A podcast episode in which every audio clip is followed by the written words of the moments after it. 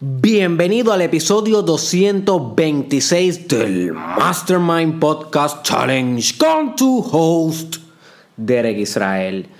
Y hoy voy a estar hablando de my friend de lo radical que pueden ser tus cambios a medida que vas obteniendo conciencia. ¿Ok? Conciencia.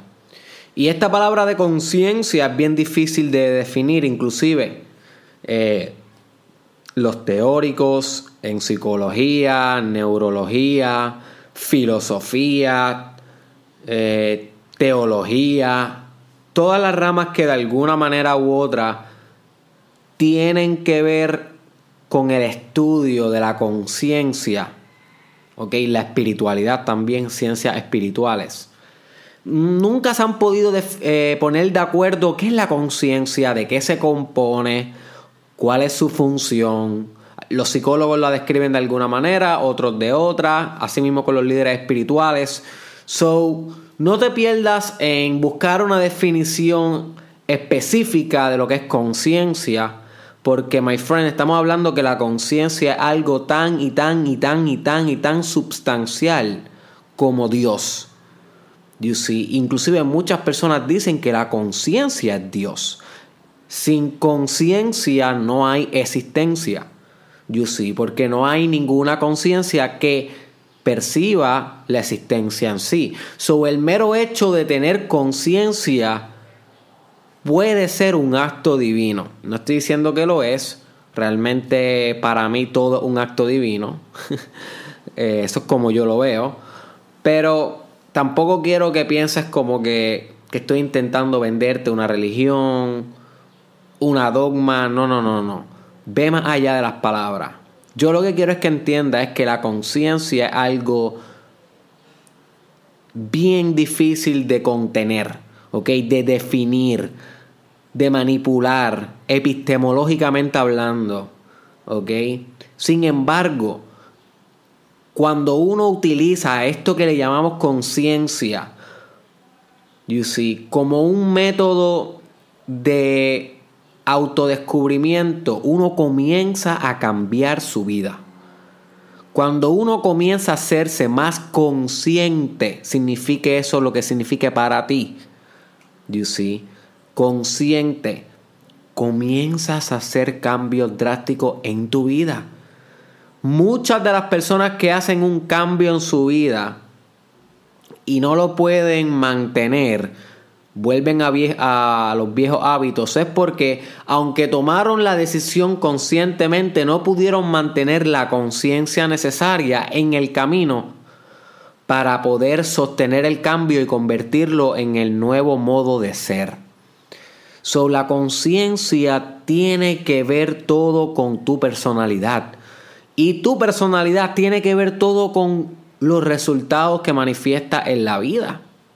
You see? So, no hay que ser muy inteligentes para comprender que a mayor profundidad de conciencia tú tengas en la vida, desarrollada en tu subjetividad, en tu individualidad, mayor van a ser los cambios profundos que tú puedes establecer en tu vida y a su vez en el mundo social.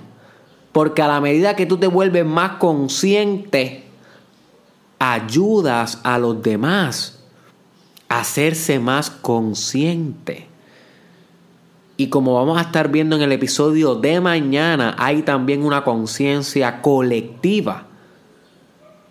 You see, que esto lo que quiere decir es que la conciencia no depende de un sujeto para existir, sino que existe transpersonalmente a nivel metafísico en todos los humanos que existen. Son todos los humanos, todos los seres vivos, todos los organismos, todo, my friend, podría tener una conciencia colectiva y esto es una teoría bastante fundamentada por el doctor Carl Jung, ¿ok? El inconsciente colectivo, como él le llama. Y este pensamiento del inconsciente colectivo no solamente te puede cambiar la vida a ti, sino también a los demás y puede explicar lo que está sucediendo en Puerto Rico a nivel socio, histórico, cultural. Con lo de Ricky Rosselló, las manifestaciones que están ocurriendo y demás. Ese tema te lo voy a traer mañana. Vamos a discutir deep el tema del inconsciente colectivo y la conciencia colectiva. Sin embargo, quiero proponerte hoy algunos métodos que tú puedes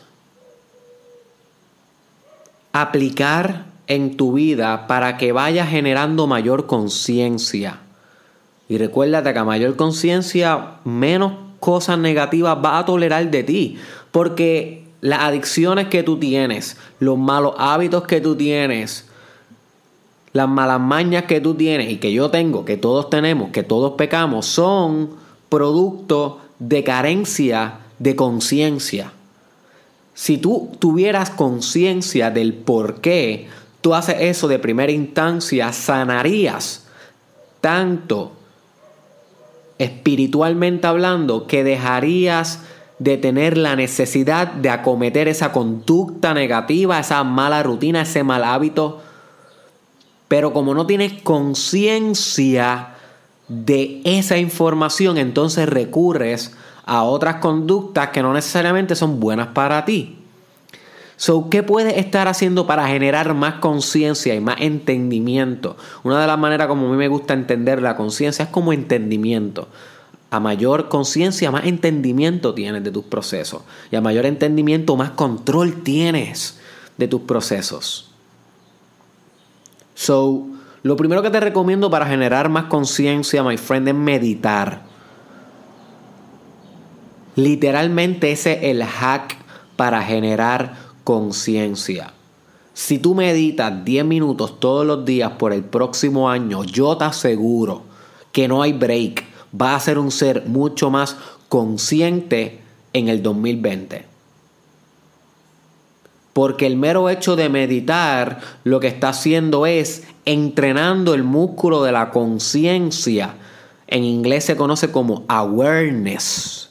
Que ese músculo mental y espiritual, ¿ok? Que se encarga de poder sentir la existencia, poder percibir todos los procesos complejos que conlleva la existencia a nivel emocional, espiritual, mental, tus circunstancias, las emociones de otros, las intenciones de otros, el contexto sociopolítico, everything. Everything, la conciencia media, everything. Todo es mediado por tu conciencia. Si estás fuera de tu conciencia, no existe en ti. No es una realidad tiene que estar en tu conciencia para que tú seas consciente, para que entiendas, para que comprendas ese proceso, ese sistema y de alguna manera lo puedas manejar. So, meditando, my friend, tú vas aumentando la conciencia de tu existencia, de tú con tú por qué tienes las dudas que tienes, por qué tienes las carencias limitantes que tienes, por qué tienes las adicciones que tienes, por qué tienes la ira que tienes, el odio que tienes. ¿Por qué te duele tal lugar del cuerpo? ¿Por qué no has sanado tal órgano? También son partes de la conciencia corporal. Entender tu cuerpo a un nivel metafísico y una conexión única y singular. You see, la conciencia moldea todo. Todo, my friend. Todo es moldeado por la conciencia.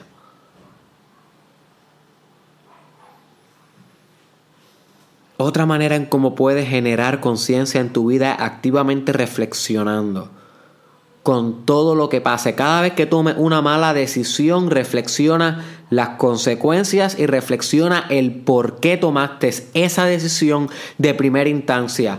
Reflexiona tus motivos, reflexiona tus intenciones, reflexiona tus proyecciones. Sé una persona que dedica tiempo al self-awareness, a la autoconciencia.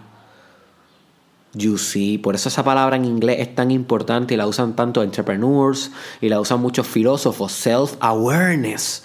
Es esto mismo, my friend, autoconciencia. En Grecia decían know thyself, conócete a ti mismo, ten conciencia de ti. Que quiere decir examínate, mantente accountable, mantente en vigilancia, en alerta. Recuérdate que el ego, la estructura de tu identidad, que es una ilusión, va a querer sabotear los planes de tu espíritu. Y si tú no te mantienes en un constante vigilamiento, va a someter, va a, cometer mucho autosabotamiento. Te va a poner tú mismo el pie, va a arrancar con la emergencia puesta. Y no va a ser tan efectivo. You see, conócete a ti mismo, ten autoconciencia, reflexiona. Esa es una manera radical de obtener autoconciencia y conciencia. Otra manera en cómo puedes generar conciencia es con mejor alimentación. No te creas, my friend, la comida chatarra disminuye tu capacidad de conciencia, la capacidad de sentir emociones. Por eso es que la gente que tiene problemas emocionales tiende a usar la comida como un medio de expresión y descarga emocional, porque el hecho de consumir comida y atragantarte o viceversa, el no comer, el abstenerse de consumir, de alguna manera u otra modifica ese sistema emocional, cómo te estás sintiendo y la conciencia que tienes de ese sentimiento, de esa emoción, de ese estado de ánimo. So, si tú mejoras tu alimentación, vas a tener más conciencia. Si comes más limpio, más puro, mejor, con más voluntad, con más decisionalidad con más dirección, créeme que va a aumentar tu conciencia, especialmente la corporal, y empieza a sanar. ¿Ok? Otra manera en cómo puedes aumentar tu conciencia es con el yoga. Lo sigo recomendando y si no has probado yoga en tu vida, my friend, haz algo por tu vida. Wake up. Haz algo por tu vida y prueba el yoga. Te va a vitalizar la conciencia corporal, cada célula, cada átomo de tu cuerpo siente y padece, my friend, de alguna manera extraña, infinitamente inteligente. De eso pronto vamos a estar hablando en el Mastermind Podcast Challenge. So, cuando tú te conectas con tu cuerpo a través del yoga o del tai chi o de artes marciales o de baile, cualquier otra técnica que tú utilices, Tú sabes, my friend, cuando tú estás con conciencia corporal, tú te sientes bien. Tú te sientes bien contigo mismo, te sientes óptimo físicamente. Y ese es el estado que debe estar viviendo. Ese es el estado que aspira al desarrollo personal. Un estado físico también que vaya acorde a, tu, a los planes de tu espíritu.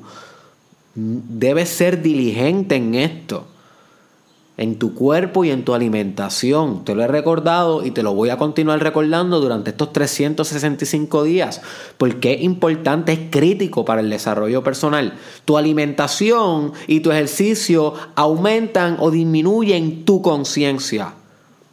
That's it. Otra manera en cómo puedes aumentar tu nivel de conciencia es con lectura, my friend. Lectura. Es crítico que leas. Para eso he recomendado muchos libros aquí en el podcast, otros que tú conoces por ti. Lee. Porque a mayor distinciones tú tengas de información, mayores, mayores discerniciones, o sea, a, más tú conozcas información, más conciencia vas a tener de ciertos fenómenos, porque tú no eres consciente de lo que no sabes. You see. Es tan interesante como que, por ejemplo, tú no sabes nada de carros, pero te sabes montar en un carro y correrlo, pero el carro tiene un mecanismo que está haciendo posible que ese, que ese artefacto, que esa máquina se esté desplazando en el tiempo, en el espacio, que se esté moviendo. Sin embargo, el carro se daña. Y cuando el carro se daña, al fin tú te hiciste consciente de que hay un mecanismo que está haciendo que todo eso pase. Antes estaba inconsciente de ese mecanismo. ¿Ok? So, vas al carro, abres el baúl, el bonete y miras allá adentro y te haces consciente de que hay mecanismos más complejos todavía que tú ni siquiera entiendes. Nunca has aprendido y por consiguiente no puedes dominar. So, sí tú puedes ser lo suficientemente consciente como para guiar el vehículo, pero tal vez no tienes la información que te ha hecho lo suficientemente consciente para arreglar ese vehículo o para construir un vehículo la información te da niveles profundos de conciencia. Yo que he estudiado eh, los últimos ocho años psicología sin parar, que estoy a punto de graduarme de doctorado y ser doctor en psicología clínica, yo sé que yo tengo un nivel de conciencia mucho más profundo que la población promedio a nivel de la psicología. Porque he dedicado demasiadas horas a eso. No obstante, cada persona tiene un nivel de conciencia más profundo que yo en cualquier otro tema. Una modelo en modelaje, un fotógrafo en fotografía, ¿ok? Y un mecánico de carros en mecánica. Yo no sé nada de mecánica porque no tengo la suficiente conciencia. You see? So leer, estudiar, aprender aumenta también tu sistema de conciencia. Eso es crítico que lo, lo entiendan. Otra cosa que aumenta tu proceso de conciencia es pasar momentos difíciles y momentos críticos. En momentos dolorosos, en momentos donde se nos reta el espíritu, donde la cosa se pone fea, ahí generamos mucha conciencia. Por eso yo creo mucho en los retiros espirituales y te menciono que hagas retiros espirituales donde te retes el espíritu, sea con fasting, sea con muchas horas de meditación, sea haciendo mucha yoga, de alguna manera retar tu espíritu, porque de ese sufrimiento va a salir conciencia y autorreflexión y insights teleológicamente orientados hacia el futuro y hacia la expansión, no tan solo tuya, sino de la humanidad. Porque durante esos retiros pasan cosas milagrosas. You see. Y en momentos de tu vida donde son como de iniciación, donde las circunstancias te inician, ya sea con una muerte inesperada un familiar, un divorcio, o un rechazo, o una enfermedad, también en esos momentos de puro dolor, de puro sufrimiento, sacamos conciencia y nos volvemos más sabios. So, tenemos que también recordar y aprovechar que el dolor es potencial conciencia a adquirir. So, no importa lo que te esté sucediendo hoy, pregúntate ahora que estás escuchando aquí el challenge con Derek Israel, ¿cómo puedes generar, y escucha bien esa palabra, generar, crear conciencia con esa circunstancia en particular? Ese es tu deber generar conciencia, volverte más sabio, más recto, firme, sólido, sólida en tu espiritualidad, en tus valores, por las vicisitudes, por las dificultades. Ese es el Hero's Journey, el viaje del héroe.